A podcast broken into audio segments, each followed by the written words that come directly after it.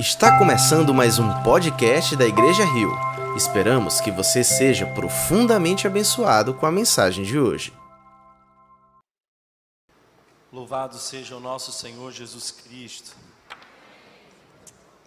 para sempre. Seja Ele eternamente louvado. Bom dia, família Rio. Paz do Senhor Jesus seja com vocês. Privilégio poder junto com vocês, adorarmos ao Senhor e ouvirmos a Sua voz. Eu quero convidar você a um tempo de oração. Então, se você puder, feche os seus olhos, abra o seu coração, deixe que o Espírito Santo fale com você, que não sejam apenas canções, nem palavras, mas que o sopro do Espírito Santo alcance você hoje. Que essa manhã seja uma manhã de encontro com o Senhor. Oh Deus, nós estamos na tua presença e clamamos para que tu venha ao nosso encontro. Nós não podemos ir sem que tu antes nos dê acesso. E tu fez isso em Cristo. Portanto, hoje nós vamos a ti, Senhor, através de Cristo e do seu sangue, que rasgou o véu, que fez caminho. Eu oro, Pai, para que nessa manhã nós sejamos confrontados com a tua palavra, sarados e transformados com a tua palavra. Que tu perdoe aquilo que fomos, que tu corrija aquilo que somos, que tu dirija aquilo que seremos. Apesar de limitado e pequeno, eu peço que tu nos uses, Senhor. Me ponho como um vaso disponível em tuas mãos. Eu oro, Senhor, para que nesse momento nenhuma distração, nos roube a semente poderosa do Evangelho. Pelo contrário, que essa semente caia em terreno fértil e venha a frutificar a cem por um. Eu oro, Senhor, para que o Teu Espírito fique livre em nosso meio e que atue como Tu queres, porque é Teu esse lugar. E estamos todos aqui para adorar o Teu nome. Então vem, Senhor, e fica conosco. Assim como disseram os discípulos de Emaús, nós também dizemos: fica conosco, Senhor. Esse é o desejo mais sincero do meu coração e eu sei também que é o dessa igreja que concordando diz amém. Amém. Abra sua Bíblia comigo, eu quero convidar você a uma passagem que fica no segundo livro dos reis. Segundo livro dos reis, nós vamos hoje estudar o capítulo de número 5, verso 1 em diante, segundo livro dos reis, capítulo de número 5.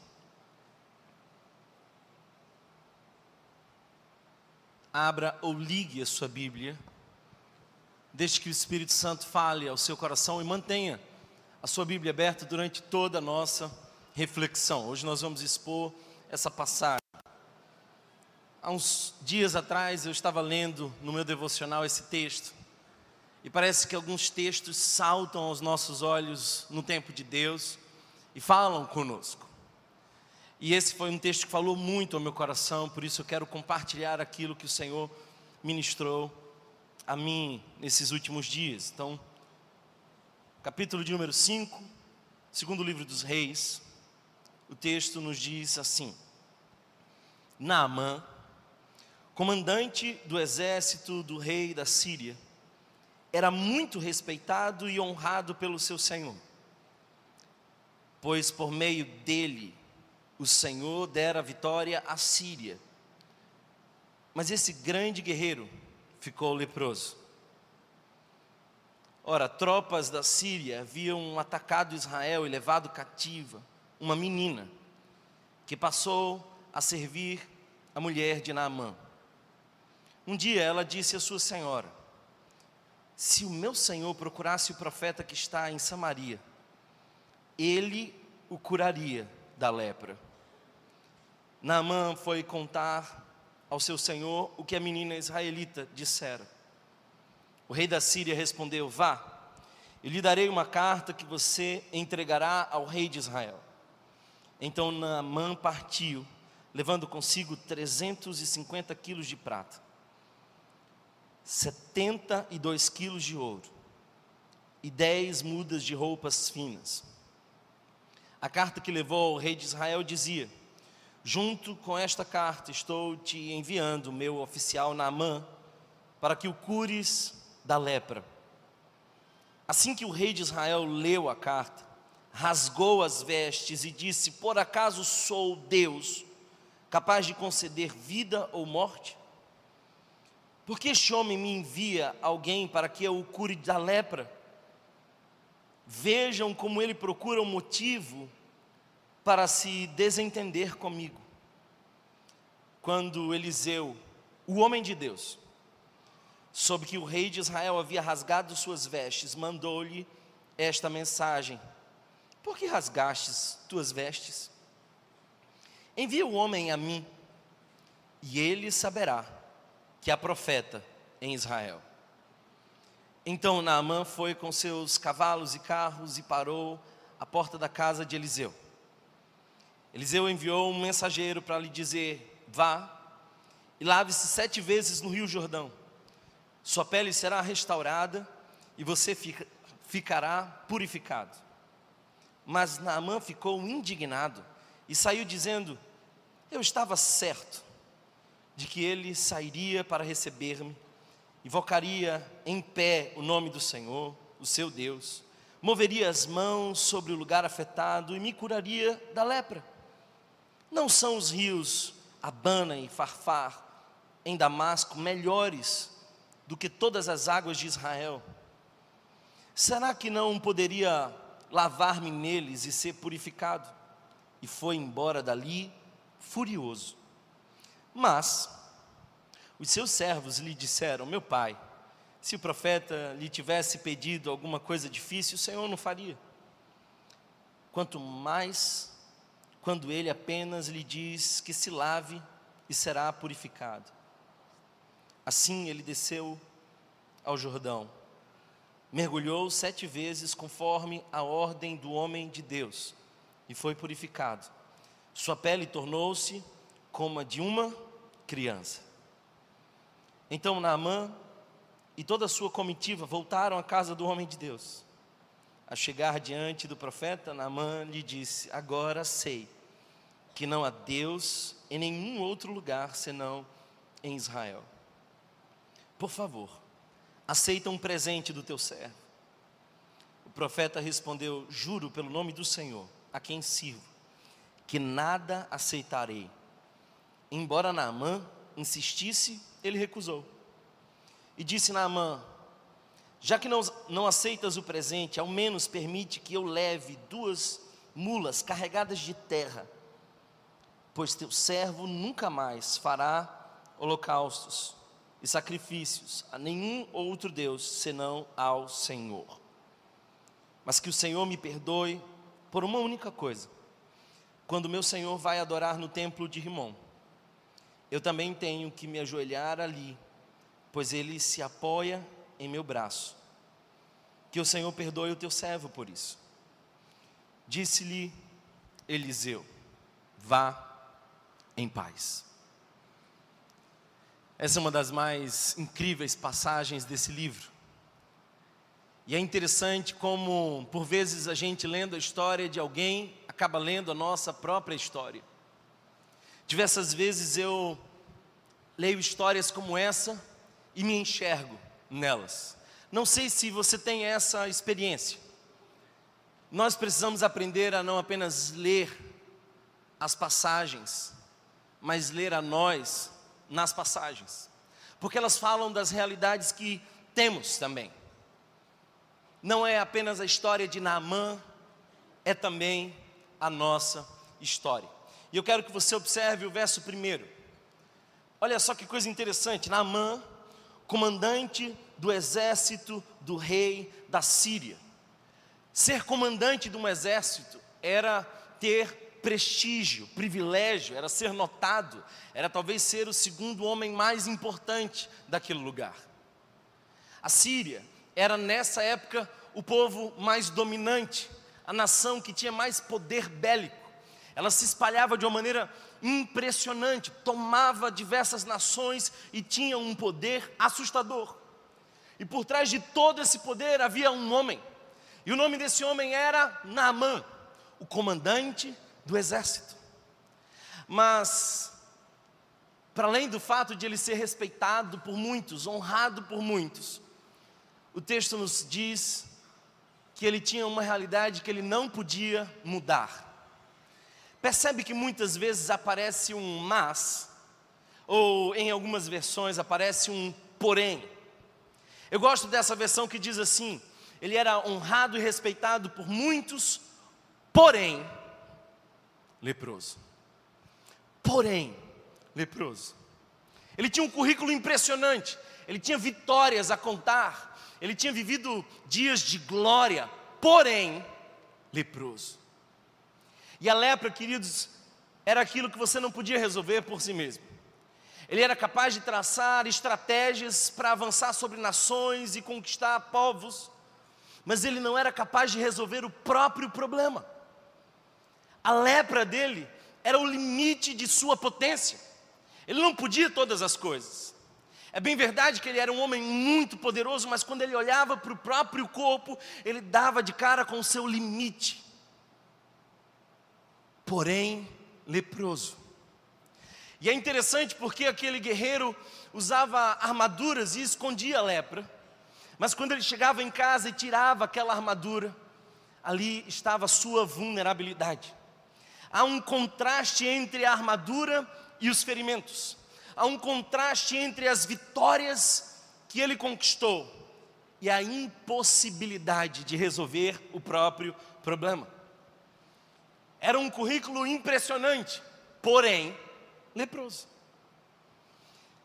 A lepra era essa doença letal, se espalhava lentamente pelo corpo, provocava lesões, muitas vezes não sentidas, mas que iam se agravando e se tornavam feridas terríveis, e já em estado avançado causa deformidades e uma pessoa vai caindo aos pedaços. Então, um leproso podia já não ter dedos, nariz, podia perder partes do corpo e não podia se fazer naquele momento nada por isso. Sem falar de que aquela doença gerava um impacto nas relações. Um leproso não podia se aproximar de outras pessoas, tendo em vista que era uma doença contagiosa. Agora eu disse para você que essa não é a história só de Naamã, é também a nossa história. Thomas, eu não tenho lepra. Bem, talvez você não tenha essa doença de pele incurável, mas você tem um problema que você não consegue resolver. É bem verdade que você tem muitas virtudes, muitas conquistas, muita coisa boa para contar, muita gente admira você, você tem fato muito poder em muitas áreas, mas algumas áreas você carrega, esconde, camufla, lepra. Cada um de nós tem algo a esconder. Cada um de nós tem uma ferida que não consegue resolver sozinho. Cada um de nós precisa de um curador. Cada um de nós precisa de algum modo entrar num rio de cura. Essa era a vergonha do comandante aplaudido por muitos, mas quando ele tirava a armadura, as pessoas olhavam para ele e sentiam pena, e lamentavam o estado daquele homem. Era o homem mais poderoso do mundo, mas que não conseguia resolver o próprio dilema. Talvez essa seja a sua história. Talvez a sua roupa de marca esconda a sua psoríase nervosa. Talvez o seu dinheiro esconda um casamento falido. Talvez a sua empresa muito bem sucedida mostre que você é uma criança emocional com feridas não tratadas, não resolvidas. Talvez o seu Instagram muito bonito impressiona muitos, mas esconde uma relação conflituosa com o filho. Talvez os seus muitos títulos, o seu currículo Lattes, esconda uma depressão e uma ausência de sentido. Pergunta que eu quero fazer para você hoje é qual é a sua impossibilidade? Qual é o seu problema que você não consegue resolver? Porque talvez você resolva o problema de muita gente, mas não consegue resolver o seu próprio. Talvez as pessoas admirem você, mas elas não conhecem o que vai por trás da armadura. Elas não sabem dos detalhes. E nem você conta a ninguém, porque aparentemente ninguém pode fazer nada para resolver esse problema. É interessante que frequentemente nós vemos histórias como a de Jairo. Jairo era chefe da sinagoga, era um homem que tinha um currículo, que tinha uma representatividade diante do povo. Era um homem que era procurado para resolver problemas, para trazer lições, mas um dia ele chega em casa e a sua filha não está bem. E eu conjecturo que a mãe da menina começa a dar notícias cada vez pior, e a, o estado de saúde dela vai se agravando rapidamente, e ele precisa resolver um problema que não consegue. Então, na cabeça de Jairo só lhe resta agora uma alternativa: eu vou buscar aquele que eu sei que pode curar. E então ele se expõe, ele sai do status quo da religião, ele passa a fronteira do aceitável. Provavelmente ele seria questionado pela religiosidade da época, mas ele vai buscar Jesus e, e clama: Jesus, olha, vem aqui em casa, a minha filha está doente. E todos nós sabemos que no caminho a menina morre. São coisas que a gente não consegue resolver. Jairo também precisava de um curador. Foi chamar Jesus, porque ele não tinha solução do problema. No caminho, nós entendemos que havia uma outra pessoa que não conseguia resolver o seu próprio problema, uma mulher que há muitos anos tinha um fluxo de sangue imparável e tinha gastado todo o seu dinheiro com medicamentos, com tratamentos os mais diversos, mas nada resolvia. E o que, é que ela faz? Ela precisa de um curador, então ela toca nas vestes de Jesus. Você também precisa de um curador. Eu e você sabemos que por trás dessa armadura, por trás dessa beleza, por trás de todo esse cenário, por trás da admiração das pessoas, por trás desse currículo, por trás de tantas vitórias, você tem uma luta que você não vence sozinho, um problema que você não resolve sozinho, uma dor que você não consegue curar, um nó que você não desata, uma impossibilidade. Todos nós temos um porém na nossa vida. Se você lê com atenção, há um mas, há um porém, que muda o cenário. Era um grande homem, um homem com currículo, um homem com vitórias, um homem admirável, um homem que tinha sido usado para dar à Síria muitas vitórias, mas, porém, leproso. E sejamos honestos, nós crentes somos mestres em máscaras. Tá tudo bem mesmo, tá tudo uma maravilha. Aí ele olha para a esposa e fala assim: não conta para o pastor, senão não volto a essa igreja.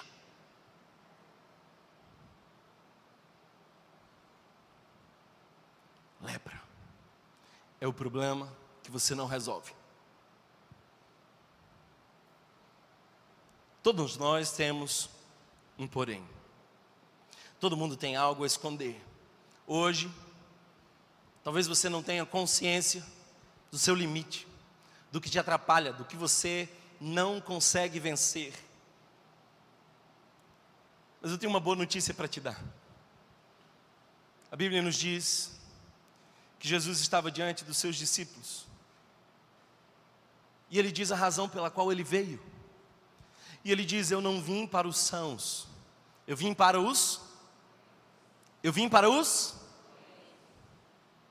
A boa notícia que eu tenho para você é que, embora você tenha uma lepra por trás dessa armadura, um problema por trás desse currículo impressionante, um dilema que você não tem mais absolutamente nada a fazer sobre, ele veio para desatar os nós que nós não conseguimos desatar curar as feridas que as nossas mãos não podem curar, resolver os problemas que aos nossos olhos não têm solução.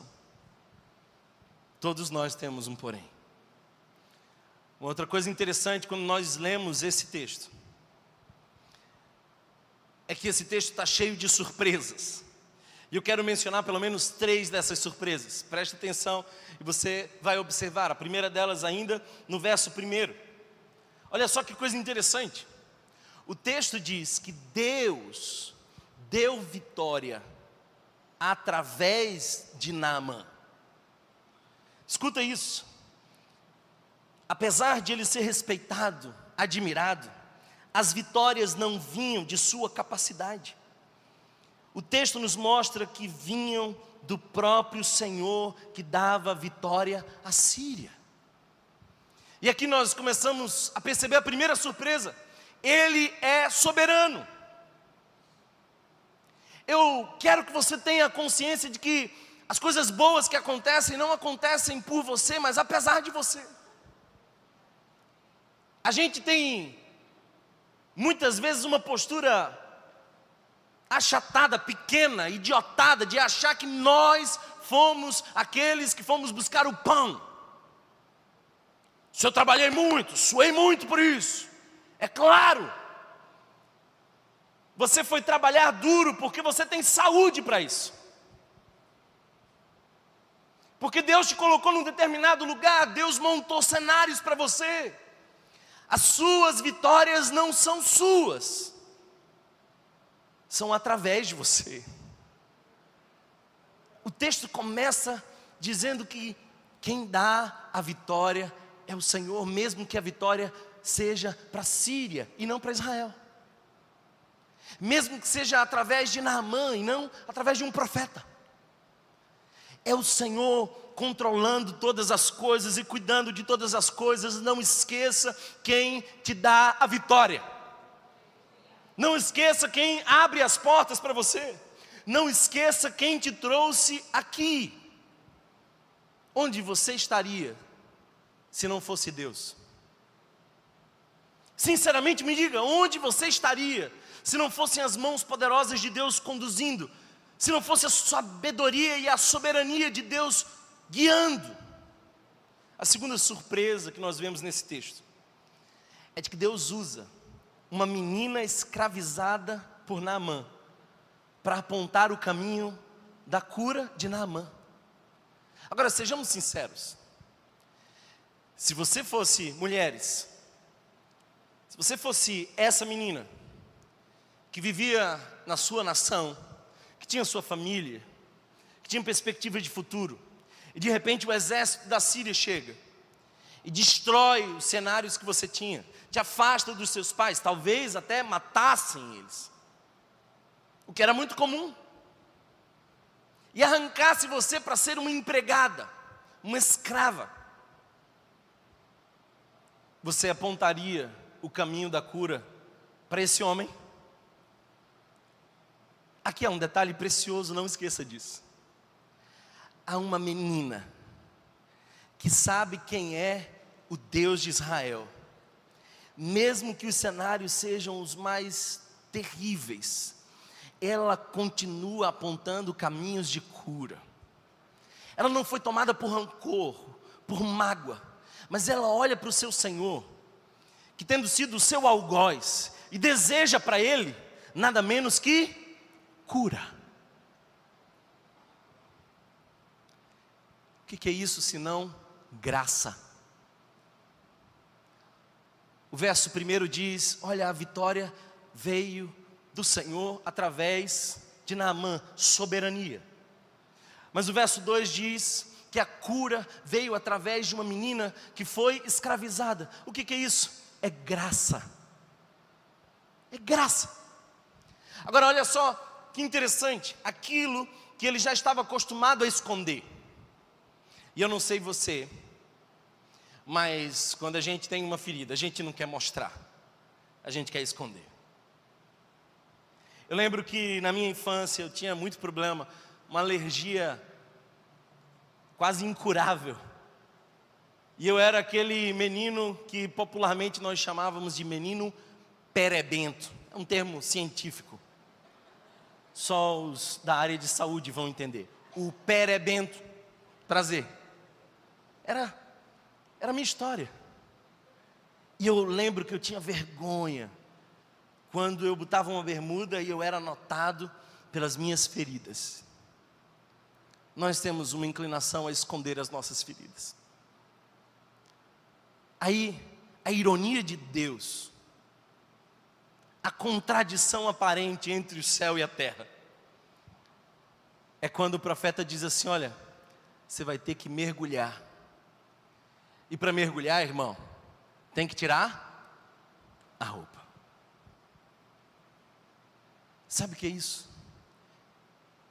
É que no processo de cura nós vamos precisar nos vulnerabilizar. No processo de cura, a gente não esconde a ferida, a gente tem que expor. Bem que podia ser diferente. Bem que o profeta de longe podia dizer assim: Olha, estás curado. Mas o profeta manda um mensageiro dizer assim: Olha, manda ele tirar a roupa, manda ele entrar no rio. E enquanto ele faz isso, todo mundo vai ver feridas, vai ver mazelas, porque no reino de Deus não existem máscaras. E Deus não pode curar o seu personagem, Deus quer curar você. Enquanto você esconde as feridas, não há nada a ser feito, porque você põe um personagem, uma máscara. E Deus não lida com máscaras. Mas quando aquele homem que era o general, o comandante, o poderoso, começa a tirar a sua roupa e os seus soldados e quem mais estava ali começa a observar as feridas. Ali começa a cura. A cura, queridos, não começa quando ele entra na água. A cura começa quando ele tira a roupa para entrar. São as ironias de Deus. É lindo perceber como Deus trabalha. Ele usa a nossa vulnerabilidade. E quanto mais vulnerável, mais ele manifesta o seu poder. E Paulo teve que aprender isso. Porque Paulo orou por três vezes e havia nele um espinho na carne. As pessoas ficam discutindo qual era o espinho da carne de Paulo. Alguns sugerem que era um homem que vinha esbofeteá-lo, machucá-lo fisicamente. O texto dá margem para isso. Outros, e talvez a maioria dos teólogos, sugere que, na verdade, Paulo tinha um problema sério de visão, e isso está apoiado também em outros textos, como por exemplo, quando Paulo diz: Com letras garrafais vos escrevo. Ele provavelmente tinha um problema de vista. E ele usava frequentemente uma manuense, uma pessoa que escrevia por ele. Mas eu descobri, e eu vou dizer para você hoje, o que era o espinho na carne de Paulo. Sem dúvida, eu sei qual era o espinho na carne de Paulo. O espinho na carne de Paulo era o seu professor era o espinho na carne que ensinava para ele que o poder de Deus se aperfeiçoa na fraqueza. E sempre que ele começava a pensar assim, sou forte, o professor espinho chegava e dizia assim: lembra. Paulo orou por três vezes, e eu não sei se você entende isso. Paulo orava e milagres aconteciam, pessoas eram curadas, mas ele ora por si mesmo, ele não resolve o próprio problema. As orações dele por ele, nesse aspecto, não são resolvidas. Aí Deus diz: não, não, esse espinho é pedagógico, Paulo. É para você lembrar que é na sua vulnerabilidade que eu manifesto a minha graça. É que o meu poder se aperfeiçoa na sua fraqueza. E quando você pensa que é forte, você é fraco. Mas quando você pensa que é fraco, ah, você é forte. Sabe, irmãos, o nosso problema é a nossa expectativa. Seu problema não é o que você chama de problema. O seu problema é a expectativa sobre. Eu até diria que a maioria dos nossos sofrimentos são consequência da nossa expectativa. E o ser humano é um bicho interessante, porque a gente cria um filme de como será se relaciona com essa imagem que nós criamos e acreditamos piamente que é o nosso futuro. É ou não é? E aí, quando o futuro que a gente projetou não acontece, a gente se frustra. Já percebeu que Naamã estava cheio de expectativa? Deixe-me mostrar para vocês algumas das expectativas de Naamã que são frustradas. E eu quero afirmar para você: Deus é mestre em frustrar nossa expectativa.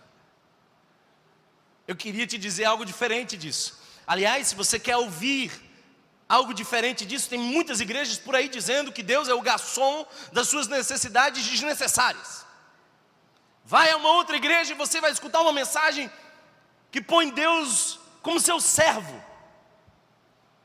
Vai a um outro lugar e o pregador vai dizer assim: Olha, pode crer que você vai pedir e tudo vai acontecer de acordo com o que você pediu. Decrete, determine, mande em Deus. Que nada. Deus frustra as nossas expectativas. Ele dá um não com a mesma graça de um sim.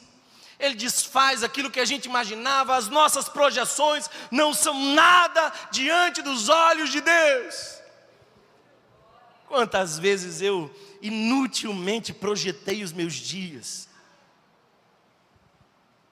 Eu fui estudar fora do país e eu tomei uma decisão. Não volto mais para o Brasil. Olha a minha decisão. que bobinho. Aí depois eu tomei uma outra decisão, vou casar e vou embora como missionário para a África. E Deus lá de cima começou a dar uma risada, uma gaitada. Assim, meu filho, para com essa bobagem que você não é mais seu. Para de projetar como as coisas serão no futuro, porque eu sou soberano eu que controlo a sua história, eu que determino quais são as portas que serão abertas, porque eu não costumo abrir portas onde eu não estou. Não quero uma porta que Deus fechou, porque Deus fecha as portas de onde Ele não está, de onde Ele não te quer. Lá vai Naamã com todas as expectativas e projeções sobre Deus, e eu sei que você e eu somos Naamã. A gente também projeta isso. Primeiro problema, expectativa frustrada de Naamã. A menina diz assim: Ah, se você conhecesse o profeta que está lá em Samaria. Ah, se você conhecesse o profeta. Para onde ele vai? Ele vai para o rei. Olha só. A menina falou de profeta na mão. O que, é que você está fazendo no palácio do rei? Sabe por quê? Porque na cabeça de Naamã o poder vinha do palácio. Na cabeça de Naamã, se tem poder, é de lá, do poderoso. Aí, Naamã foi frustrado. Porque Naamã achou que sabia de onde vinha. Não. Frustrado. Naamã achou que ia convencer pelo seu poder político. Aí ele vai para o seu senhor e elabora uma carta assim, que eu até diria que essa carta foi um tanto ostensiva. É como se ele estivesse dizendo assim: vamos dar uma pressionada aqui para minha cura sair.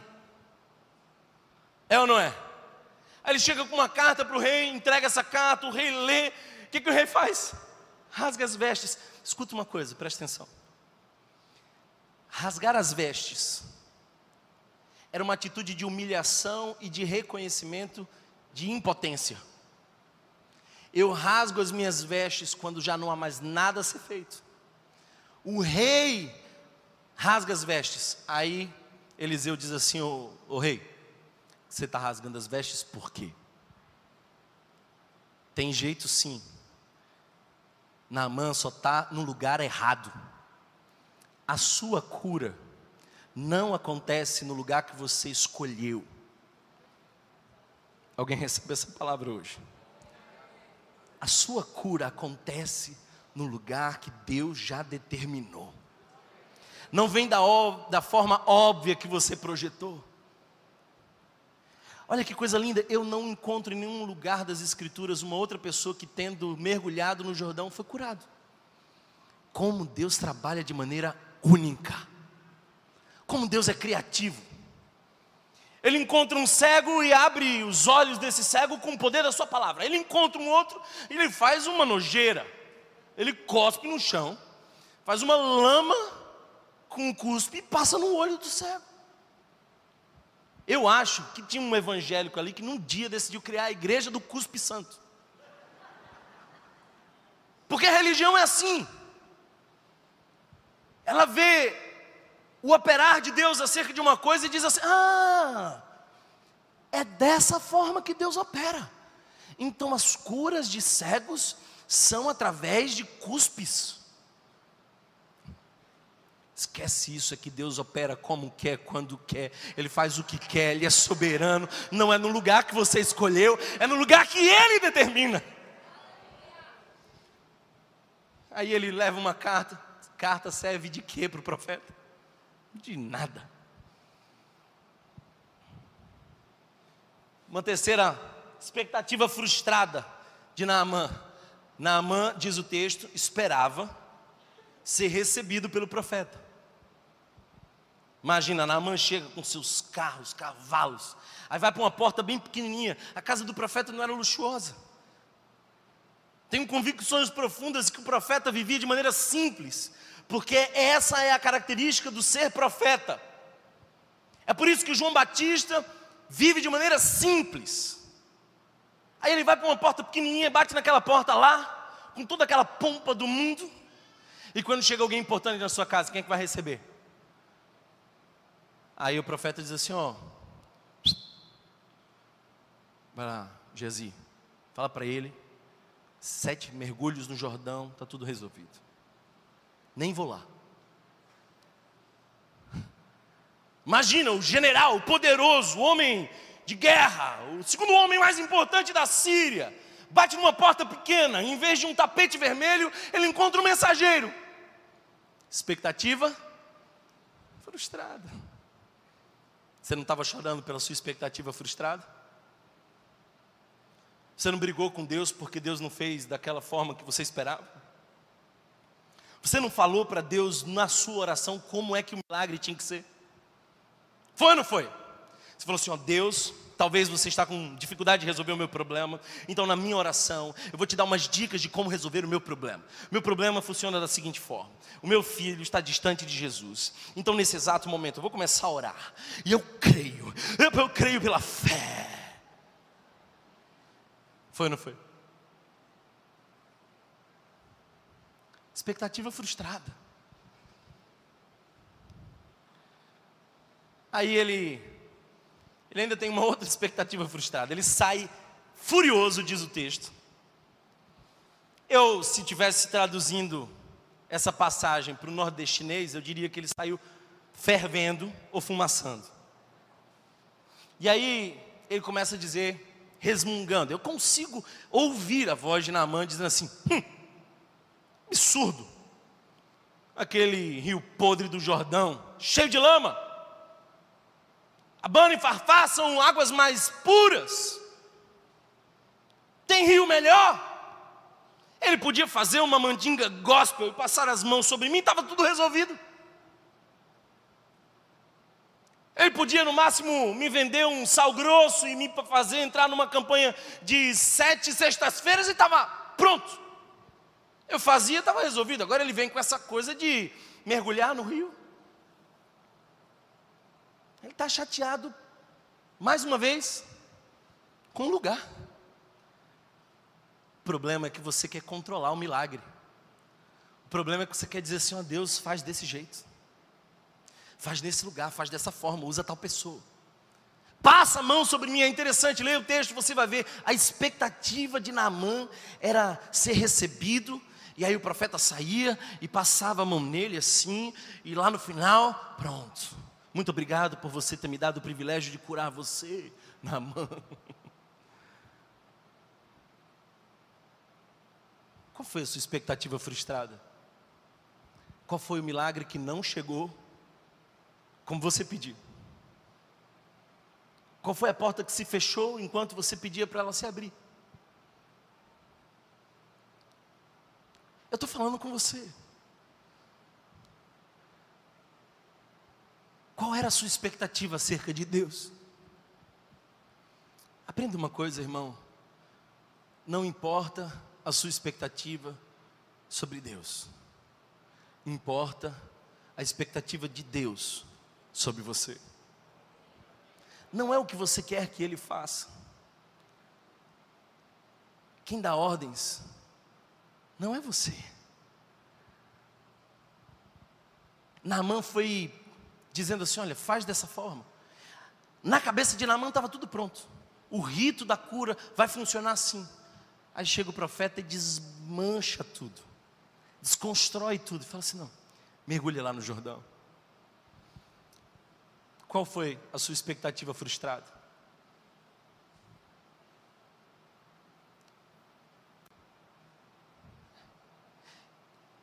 O profeta Eliseu diz para ele três coisas.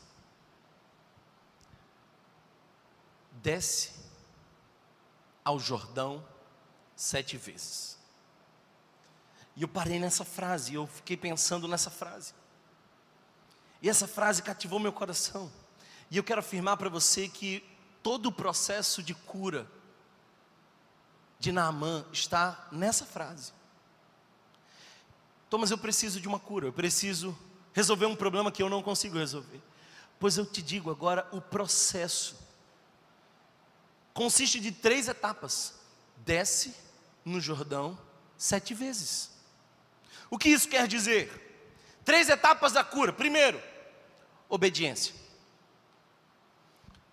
Os servos de Naamã começam a dizer assim: meu senhor, se ele tivesse dito para você subir o Monte Everest, você subia?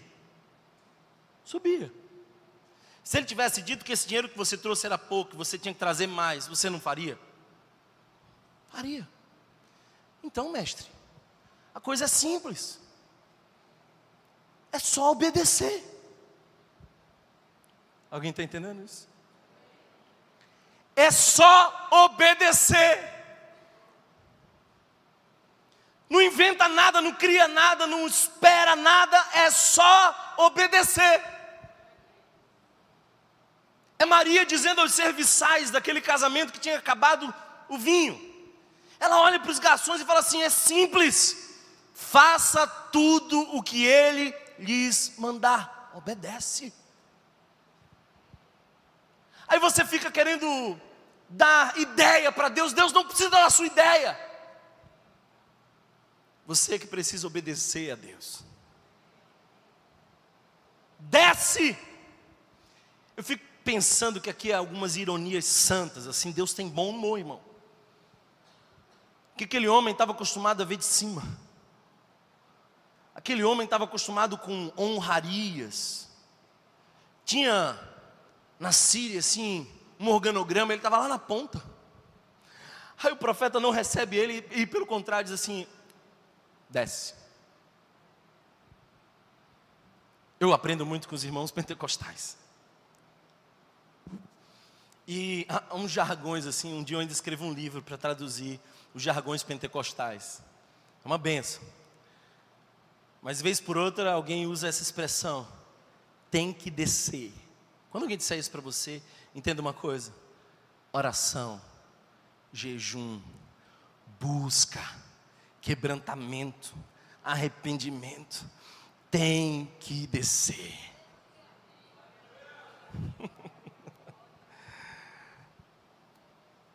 o rei rasga as roupas como sinal de humilhação, mas Naamã tira as roupas. E olha o que o texto nos diz: conforme a ordem do homem de Deus. Eu acho que Naamã começou a entender quem dava as ordens. Naamã era o cara que dava as ordens para todo mundo. Naamã dizia assim: ó, oh, 150 soldados para o lado esquerdo, 150 para o direito, a gente vai atacar às três horas da tarde. Vamos começar com as flechas. Logo em seguida a gente chega com os soldados, peleja com espada, fim da tarde, temos a vitória. Aí agora ele começa a obedecer, conforme a ordem do homem de Deus. Enquanto você quiser o controle, enquanto você quiser dar as ordens, nada acontece, você é só um homem que pode até ter um currículo grande, mas quer saber de uma coisa? Leproso. É muito bem sucedido, mas a família vai continuar em frangalhos. É extremamente poderoso, mas por dentro vive segurando as angústias, as ansiedades, não consegue conter o desespero. É cheio de ideias, mas as finanças não acompanham. Sabe por quê? Porque você faz do seu próprio jeito, você dá ordens. Você não dá ordem coisa nenhuma. Começa a obedecer. Esse é o primeiro passo. O primeiro passo da cura. O primeiro passo da cura é obedecer. Agora, qual é o segundo? Eu disse que nessa curta frase tem todo o processo de cura de Deus. Primeiro processo, obediência. Segundo processo, é descer por sete vezes. Descer por. Por que sete vezes? Nós bem sabemos que sete é o número de completude de algo que não tem falta. E eu fiquei pensando esses dias, por que sete? Aí eu lembrei de uma passagem, no primeiro livro dos Reis, capítulo de número 18, verso de número 42 em diante, onde Elias ora para voltar a chover, porque o deserto estava grande não chovia naquela cidade há muito tempo. E Elias sobe o Carmelo. E ele ora por quantas vezes? Por sete vezes. E cada vez que ele orava, ele terminava. E ele mandava o seu servo. Quem era o servo de Elias? Hã? Quem era o servo de Elias? Eliseu, vai lá. Vê se na no horizonte do lado do mar para cá, se tem alguma nuvem. Aí o servo de Elias ia, olhava falava: Profeta, sei que você já orou aí, zero de nuvem. Vou orar de novo. Vai lá agora. Orei a segunda vez. Aí ia Eliseu. Oh, senhor, não tem uma boa notícia não nada de nuvem. Aí o profeta Elias, terceira, quarta, quinta. E o servo de Elias, Eliseu, voltava dizendo sempre assim: Desculpa frustrar o senhor, sei se vai dar certo. Você já repetiu isso cinco vezes, vai fazer a sexta agora, nada acontece. Não sei se vai funcionar. Aliás, já não chove há muito tempo. E Elias diz assim: Eu vou orar uma sétima vez. Vai lá agora, Eliseu. Aí Eliseu olha e tinha uma nuvem do tamanho da mão de um homem. Você já viu uma nuvem assim? Eu, sinceramente, nunca vi uma nuvem tão pequena. Uma nuvem microscópica. Mas o cenário começou a mudar o cenário começou a mudar. Aí vem Eliseu e diz assim: ó, uma nuvem pequena, não sei se, se é um sinal. Aí o profeta Elias levanta e fala assim: avisa Acabe que ele corra, porque vem um toró, vem uma chuva torrencial, e se ele não se apressar, vai ser difícil passar com o carro. Orar sete vezes é persistência. Primeiro passo do milagre: obediência. O segundo passo: persistência. Você orou uma semana, orou um mês, aí você diz assim: É, eu acho que Deus não vai, vai querer nada comigo, não. Já orei três vezes, nada. Ora na completude, mantenha-se na persistência. E se você quer tradução desse verso, Paulo nos dá: orai sem cessar. Orar sete vezes é orar até o dia que Deus põe uma nuvem pequena. E quando você começar a ver a nuvem pequena, enche o seu coração de esperança e diga: vem chuva torrencial, os cenários vão mudar, o sinal já apareceu, e eu já tomo posse pela fé daquilo que Deus vai fazer.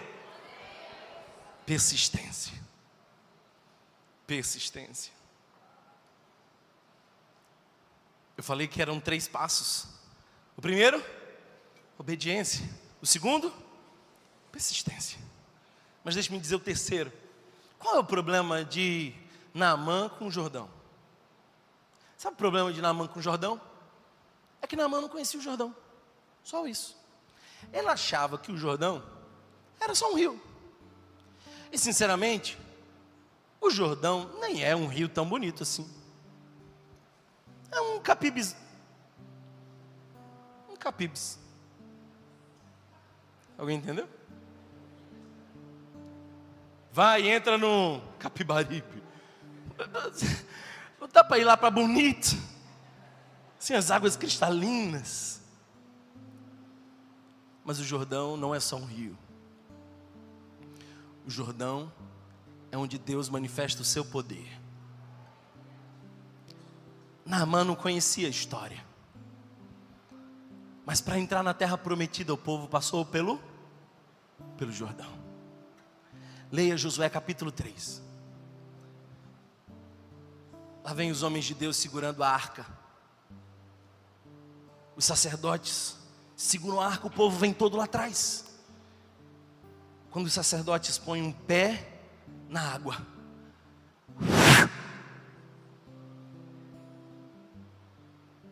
E a Bíblia nos diz que se amontoou água de um lado e do outro, e o povo passou pé seco. Naamã não entendia, mas o Jordão era o símbolo do lugar onde Deus opera. Vai para o Jordão. Não, não são Arbana e Farfá, águas melhores, vai para o Jordão. Para de dar ideia para Deus. Entra no lugar onde Ele opera. É nesse mesmo rio que, muito tempo depois, João Batista vai batizar. Porque que milagre maior do que um homem arrependido que, confessando a sua fé, entra como velha pessoa sai como nova criatura. É nesse mesmo rio que Jesus entra para dar início ao seu ministério. E o Espírito, com forma de pomba, vem. E uma voz ecoa do céu no cenário do Jordão. O Jordão é o lugar onde Deus opera. Você fez todo o tratamento do mundo. Nada aconteceu. Você foi para a banda e farfar. Gastou seu dinheiro. Nada aconteceu. Eu vim aqui hoje, pequeno como aquela menina, para dizer: Eu sei onde tem cura. Eu conheço o Deus de Israel. Passa no Jordão. Quando ele entra no Jordão, humilhado, quebrado, ali ele não faz nada ele entra nas águas e sai. Persistência. Primeiro mergulho, nada acontece. Segundo mergulho, nada acontece. Terceiro mergulho, talvez ele pense: meu Deus, não vai funcionar, já tentei várias vezes. Quinto mergulho, ele ainda está lá. Ah, eu acho que eu vou passar uma terrível vergonha. Mostrei as minhas feridas, não vou ser curado, fui exposto. Pega um detalhe. No sétimo mergulho, quando ele sobe, quando ele sai da água,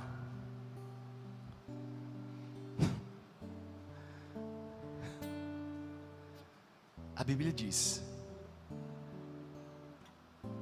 que a carne dele não voltou a ser como era. Talvez ainda cheia de feridas, de guerra, cicatrizes das lutas. A Bíblia diz que ficou como uma pele de um menino. Thomas, o que isso quer dizer? Quer dizer que será melhor do que você pensa.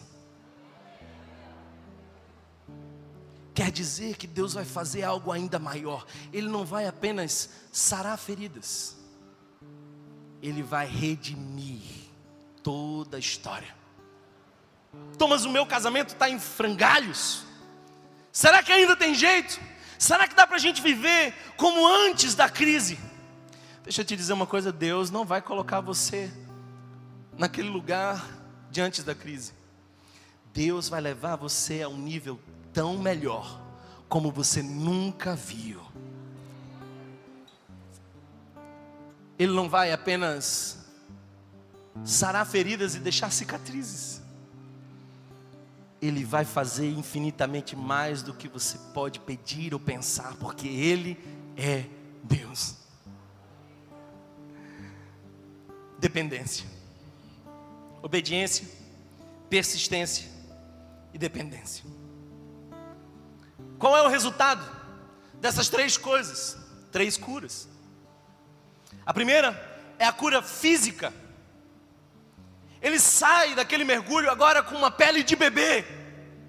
Ele sai melhor do que antes, quando não tinha lepra. Vai ser muito melhor. Segunda cura. Além da cura física, uma cura emocional. Sabe qual era a segunda doença de Naamã? Orgulho. Eu digo que a doença do orgulho era mais letal do que a doença da lepra. Sabe por quê? Porque a lepra levaria à morte lentamente, e o orgulho poderia pará-lo antes da cura. A cruz de Cristo quebra todo o nosso orgulho.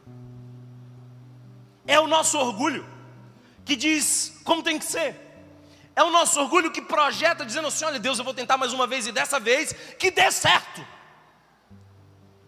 É o nosso orgulho. Mas o nosso orgulho vai ser afogado nas águas de vida. O homem e a mulher orgulhosa vai ser sepultada no rio da cura de Deus. A terceira cura é a cura espiritual. Se você observar o verso 15 e 17, ele volta. E dessa vez o profeta vai receber. Ele bate naquela porta, mas não chega mais com expectativas de pompa. Ele chega completamente transformado. Ele não acha que o profeta é um ser pequeno que vai fazer um serviço para ele. Agora ele se acha pequeno e quer fazer alguma coisa para Deus. Aí o profeta sai e ele diz assim: Olha, agora eu sei que não há Deus em nenhum outro lugar senão o Deus de Israel.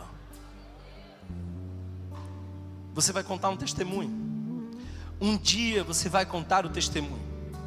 E a coisa mais preciosa que vai acontecer com você não é ser curado da lepra, é reconhecer quem cura de lepra. A coisa mais preciosa que vai acontecer não é o dia que você tiver um filho nos seus braços, é lembrar que só Deus pode abrir o ventre e dar a vida. Quando você olhar para o seu casamento e vê-lo totalmente restaurado, o seu coração não vai celebrar apenas que agora você tem de volta um marido e uma esposa. Você vai olhar e dizer: se Deus fez isso comigo, Ele é Deus e Ele pode fazer infinitamente mais. Não é sobre o que Deus pode fazer, é sobre quem Ele é. Naamã foi curado de toda a idolatria. Ah, queridos irmãos, a cura física, cura emocional e a cura espiritual estão disponíveis para nós hoje pela fé. Deixe-me dizer para você, eu encerro com isso. Essa história de Naamã é a nossa história.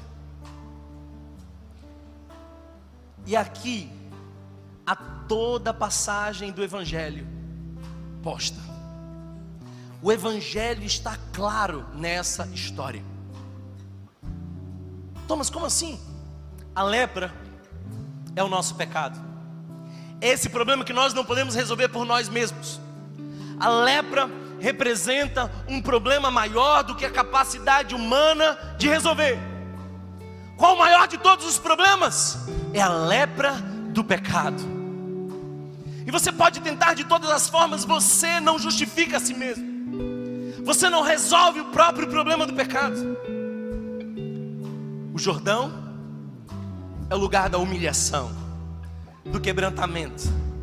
É o lugar onde a gente diz: Eu reconheço, eu estou tirando as vestes da religião que encobrem as feridas.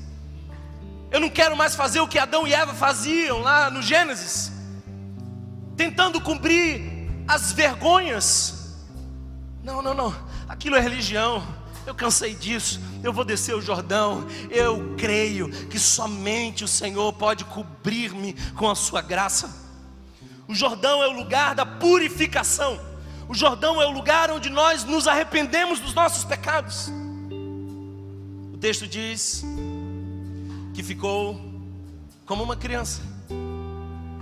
Isso aponta para a verdade de que nós somos em Cristo Jesus. Sabe por quê? Porque Paulo diz que as coisas velhas passaram, e eis que tudo, eu sou nova criatura tudo se fez novo em Cristo. Eu desfruto de uma nova realidade. Sobre mim não estão as cicatrizes do pecado. Ele me fez uma nova criatura em Cristo Jesus. Eu fui redimido por Ele. Eu desfruto de uma nova realidade. Eu agora sou filho amado de Deus. Eu sou a criança que Deus escolheu adotar. Aí chega chega na mão com todos aqueles presentes, com aquele dinheiro, chega para o profeta e fala assim: Olha o que eu trouxe. Estou muito grato, estou muito feliz. Olha isso aqui. O profeta fala assim: Não quero nada seu. Mas como assim? É muito dinheiro, é muito recurso, é muita coisa. Você precisa entender que o que aconteceu foi pela graça. A nossa salvação é pela graça. Não foi por nada que nós oferecemos a Deus, não é uma troca, não é uma barganha, não é a sua tentativa humana de provocar o coração de Deus com a sua justiça própria, porque todos nós estamos separados, destituídos da glória de Deus, nós estávamos mortos em nossos delitos e pecados, mas pela graça sois salvos mediante a fé, e isso não vem de vós, é dom de Deus. O profeta ensina que a nossa salvação é pela graça, é pela graça coisa mais linda aqui é que ele estava resistente a entrar no Rio Jordão. Mas ele termina a história dizendo: profeta, deixa eu levar um pouquinho dessa terra. Ele estava preocupado com a lama do Jordão, mas agora ele quer levar a terra para fazer um altar. Sabe por quê? Porque quando a gente encontra a presença de Deus, a nossa vida é transformada, as nossas prioridades são transformadas, os nossos valores são transformados, a gente passa a enxergar tudo de uma maneira diferente. Nós somos nova criatura e a nova criatura tem novos valores. Eu quero orar por você. Talvez você tenha um problema que você não consegue resolver sozinho.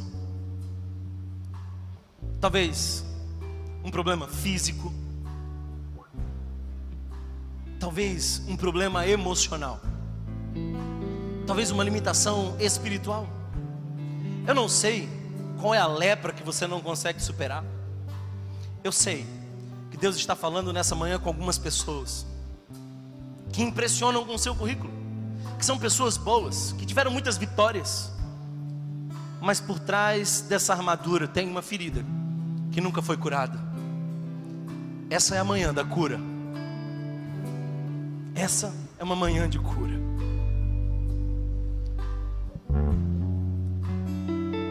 O profeta diz: Namã, desce ao Jordão.